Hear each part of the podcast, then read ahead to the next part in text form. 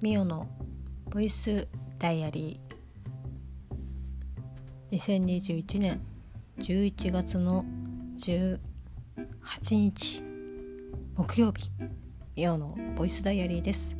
この番組は私ミオが日々起こったことをつらつらと喋っていく。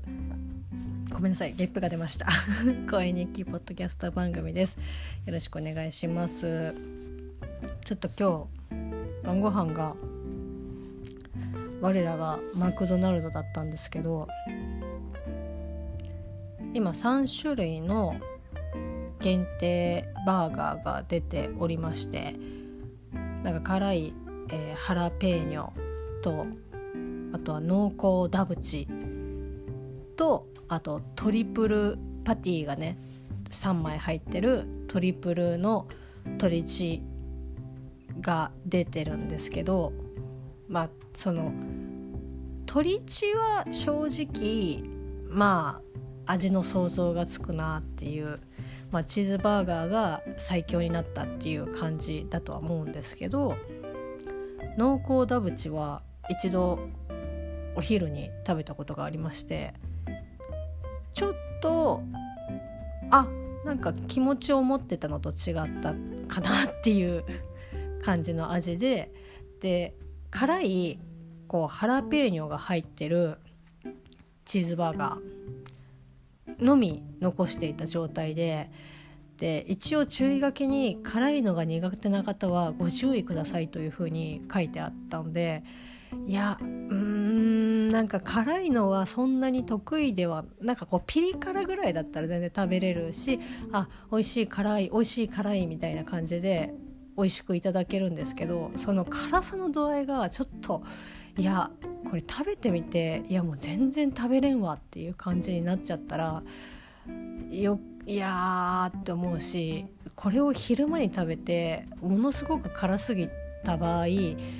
えお昼がなくなるみたいな感じになってしまってうーんって思っていたんですけど今日夜、まあ、マックをね晩ご飯にっていうことになったので、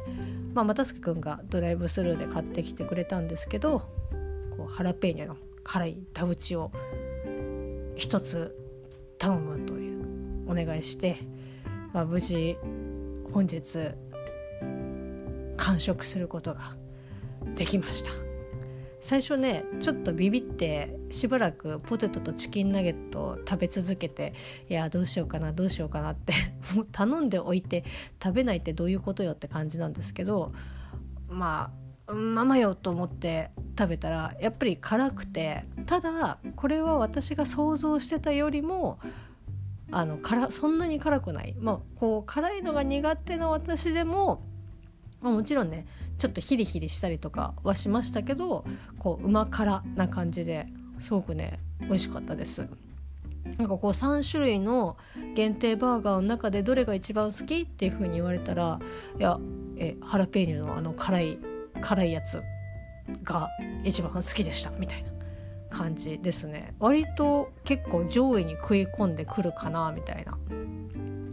テキサスバーガーも結構味がこう今までに感じたマックで感じたことない、えー、ソースの味で美味しかったですしまあその辛いハラペーニョの辛ダブチも非常にですね。なんかこう今までのマックこう甘辛とかスパイシーとかっていうよりもなんかねちょっとやっぱ違うジャンルの方向性の辛さを感じることができてもう食べててね非常に美味しかったです。ありがとうマック。ということで、まあ、そんな感じでですね今日は、まあ、ジャンクを食べつつ、まあ、相変わらずダーツを見つつ、最後ダーツをね2人で投げてみたいなことをしておりましたが、まあ、ちょっと、えー、険悪な感じになりまして、まあ、というのもですねこう私はもともとうん510約10年前ぐらいに約10年うん10年前ぐらいにダーツを始めて10年前うんでもそれぐらいかな始めてでまあそっから結構投げてたんですけどもう結本当に自分がどうやって投げてたか忘れるぐらいダーツを投げてなくてで、まあ、今回こう又助君がダーツの熱が再熱して、まあ、2人でまたダーツを始めるっていうことになったんですけどこうある程度やっぱりこう慣れてきたりとかすると、まあ、ホームをこういう風にした方がいいんじゃないのかなとかこういう風に投げた方がいいんじゃないのかなとか矢の角度はとかあとまあ身長も関係してくるので私の身長だったらこれぐらいの高さでセットアップすればいいかなとかっていうふうにいろいろ考えるんですけどまあこうもちろんダーツを始めた時もそういったいろいろこうした方がいいかなっていうふうに自分なりに考えてっていうのはあったりとかしたんですけどなんだろうな。やっぱその毎週とか月に何回かの試合に向けてダーツを投げてたりとかすると、まあ、試合といっても、まあ、本当ねちっちゃい試合リーグ戦みたいなものがあったりとかするあったりとかしたんですけど、まあ、それに向けてみたいな感じだったのですごいちょっとねそのデッドラインがあるというかここのこの日までに打てるように練習をしなければみたいなまあちょっと部活みたいな感じだったんですけど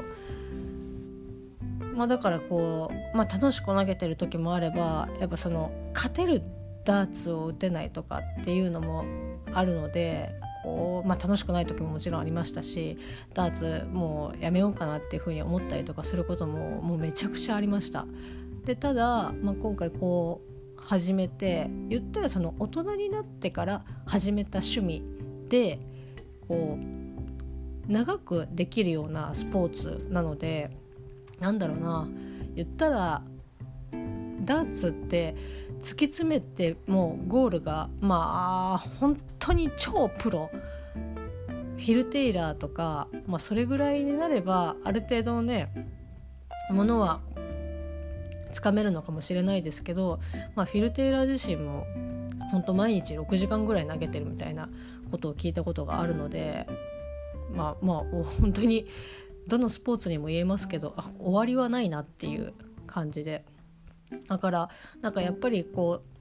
う私もまたダーツを始めてこう試合があるわけじゃないけど投げてるっていう状態なのでなんか本当に自分がああこういう投げ方で気持ちよく投げれるな入るなっていうふうに思うのをこう探していく旅でそのこう長いこれからすごく長い旅なのになんかもうすごく急いで行く必要もないし、まあ、かといってこう気負う必要もまあなんかないのかなと思ってなんかこうちょっとずつまあいろんなこうプロのダーツの方の投げ方とか、まあ、ハードのね海外のハードダーツとかを見たりとかしてああこういう風になってるんだなとかっていう風にそれを見てああじゃあちょっとこれ試してみようかなっていう風にいろいろやってたりとかするんですけどやっぱりまあぶっちゃけあの入らなければ楽しくはないですしこう力んじゃってもう全然こう思ったところに行かなかったりとかするとやっぱりイライラもしてきますし、まあ、こうイライラするのもあんま良くないんですけどあなんか嫌だなみたいな感じで思ったりとかしてでこれは私がダーツを始めた時も比較的そうだったんですけどこうやっぱり前向きにダーツを上手くなりたいっていう風に思ってるし周りもそれを分かってくれてたからこそなんか結構こう客観的にフォームを私の投げてるフォームを見てなんかこうした方がいいんじゃないのとかっていうのを結構言ってくれる方が多くて。で、まあ、もちろんそれがすごくしっくりくる人の言い方もあればなんだろうな君のその身長だったらそれでいいかもしれないけど私の身長とだいぶなんか2 0センチぐらい違うけど同じ投げ方はできないよねっていうような人もいたりとかしてでなんかねやっぱこうダーツ上手い人ほど教えたがるっていう方が結構多くてで始めた頃とかよくもうみんなねその始めたての人にはいろいろ言いたがるけどもう自分がこう話を聞くっていうかあこの人の教えてくれたことは聞こうみたいなっていう人を、まあ、一人ちゃんと決めといた方がいいよみたいな。でこれが何でかっていうとそのダーツって本当に人それぞれのなんか投げ方その手癖とかその手癖が手癖も込みでの投げ方とかっていうのもあったりとかするからなんだ本当にもう100人100通りみたいな10人十色どころではないもうなんか100千千千に千え？え？ちょっと待って。10人。10人十色だから1,000人1,000色みたいな。なんで今言葉が出てこなかったんだろう。とうとう数字が言えなくなってきた。まあそのね人それぞれのもう本当にその人その人でもうだからもうオンリーワンというかこう唯一無二というかまあもうねこのダーツをだから誰でもうまくいくとかっていうわけではないのでだからそのこうすればいいよっていうこうはその当ては必ずしも当てはまるものではないからただやっぱりこうやると入るっていう風に自分の感覚ではあるからこう言ってくれるんですけどうんなんかしっくりこないなみたいなっていう感じで。でまあそれがまさに今日夜又助君がそれを発動してしまってで又助君もすごくまあ本当ね悪気があってとかじゃなくてやっぱこう私がねこう一生懸命やって自分で一生懸命って言うなよ。っていう感じ。あの一生懸命やってるからこそなんかあこうした方がいいんじゃないのかなっていうふうにこう言ってくれるんですけどなんかこう結構私ある程度そのダーツをまた再開してから投げ始めていろいろこう自分の中であこうした方がいいんじゃないかなとかこう飛んでるってことはこうなってるからとかってまあこう自分で自分の投げ方を観察していろいろこうない知恵を絞って考えてみたいな。だからその又助君のアドバイスを聞いたらこう遠回りしないでもしかしたら最終的にはそこに行き着くのかもしれないけどなんかこうやっぱり自分が納得してないとかこういきなりこうフォームをガラッと変えてこう投げてみてよみたいな感じで言われるとなんかちょっとね何て言うんですかねちょっとカチンとくるというか カチンとくるっていうかうーんなんかやっぱり自分でやりたいっていう気持ちがすごく強くてででも教えてくれてるからあんまりこうねいや別にいいよみたいな感じではやっぱり言えないけど顔にちょっと出てるみたいな。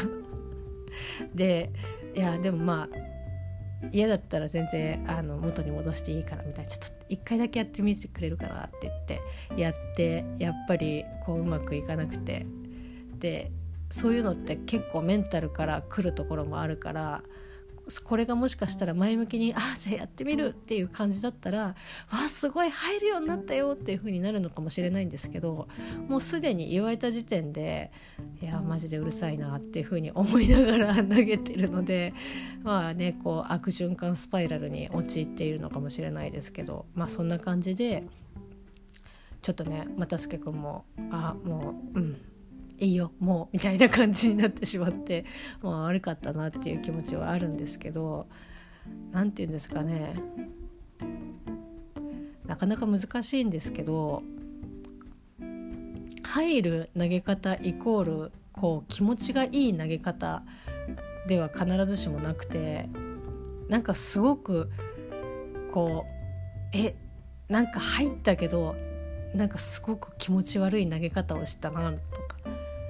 っていうのが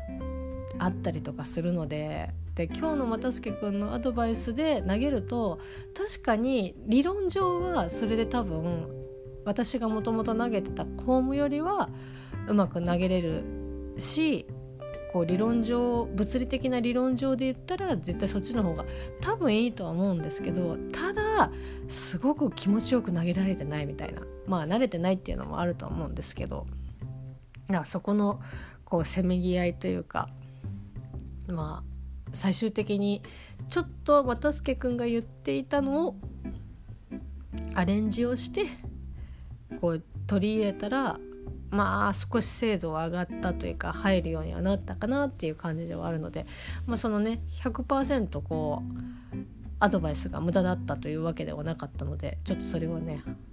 もうまたすけくんは寝ちゃったのであれですけど明日覚えてたら言おうかなっていうふうに思っています。まあ、そんな感じでですねこう好きだからこそこうあまり言われたくないみたいなわがままな私でございます。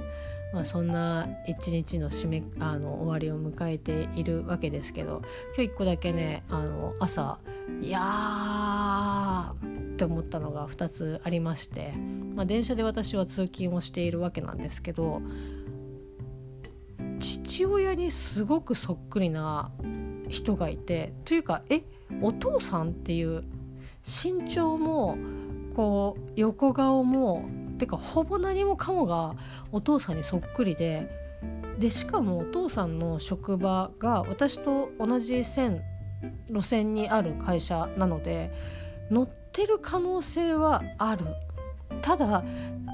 乗ってるとしたらこの時間にはおそらく乗ってないよなとかって思ってすごく観察をしたんですけど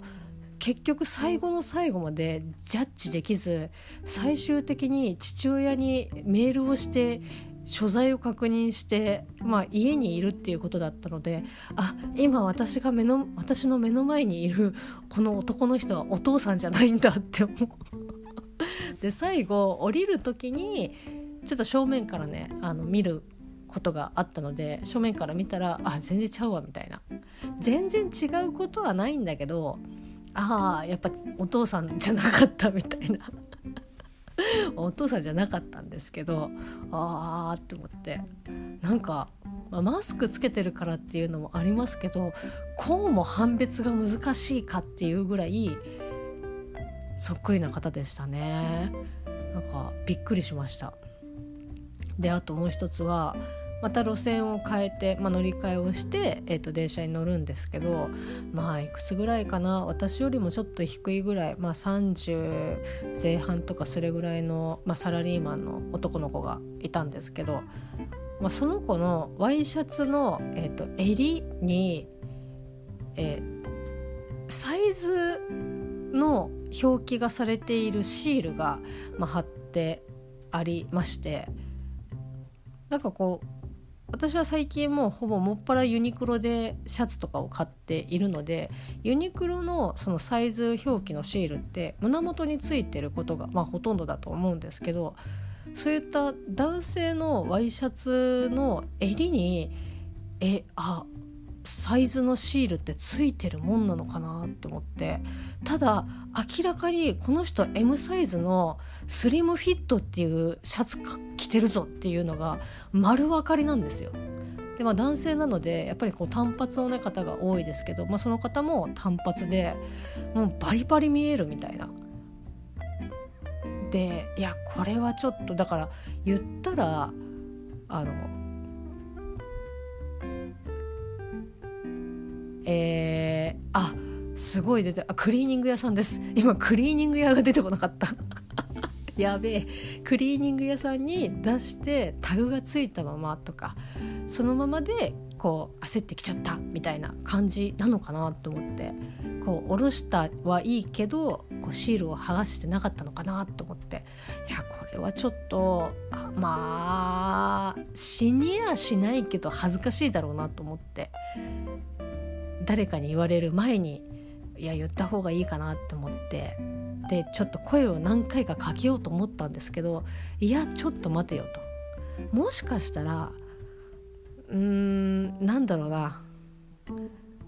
あのあえてつけてますみたいな感じだったらどうしようみたいな。そのこれはもう私の妄想ですけど会社に、まあ、こうちょっと気になる、えーと人がいてで年上ですよ。で年上の方でこう自分のねこう身なりとかを見て「えー、何々君これできてないよ」みたいな感じで「いやすいません」みたいな感じの仕込みだったらどうしようと思って、まあ、そうなると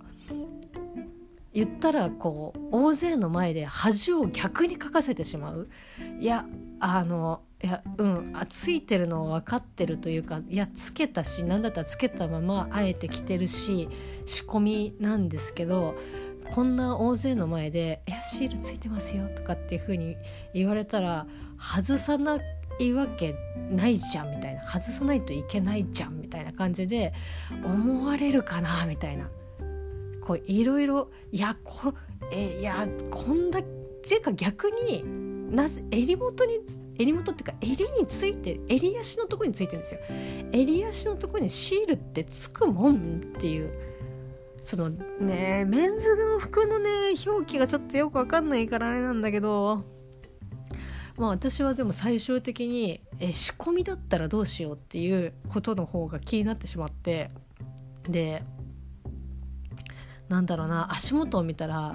両靴の左右の靴紐がもうほどけまくっていて特にこう結ぶでもなくずっと放置している人だったのでなんかうんもしそのシールをこう指摘したことによってなんかこう逆ギレをされたらそれはそれで怖いなと思って。これがね靴紐がちゃんと結んであったらまだワンチャン私にあったかなっていう感じなんですけどもうこんだけ靴紐もも乱れに乱れまくってるんだったらいやあえてなんかもうなんか逆に声をかけない方が私のこう生命的に安全なのかなと思って、まあ、結局悩みに悩んで、えー、言いませんでした。あこれがね仕込みじゃなかったらいやもう本当にごめんっていう感じはどっかねきっとどっかのタイミングで逆にねこう知り合いの人とかが、まあ、言うんだったら、まあ、ちょっとねあ本当だみたいな感じで笑い話ぐらいになるとは思いますけど本当ねそういうのがね結構そういう方に遭遇することが多い。そのシールがついてる、まあ、シール以外とかにもねなんかちょっとこう糸大きめな糸くずがなんか背中にベベンってついてるよみたいな。いやでもこれって言った方がいいのかどうなのかなみたいな。のとかのこうちょっと気になる方に遭遇することが多か多いんですけどなんかね今の時代こう声をかけていいのかどうなのかっていうのがいろいろ考えちゃったりとかねするんですけどまあねそんな人に今日会いました。朝。何の話これ？あえー、っとまあ仕事もしましたよ。仕事もしましたしまあ明日も仕事なのでまあ取り留めのないお話ではございましたがまあダースのお話をちょっと長めにさせていただいてあとは電車の中で、えー、遭遇したお父さんに似ている人とシールを仕込みでつけているかもしれないサラリーマンに会ったそんな一日でございました。それではまた明日。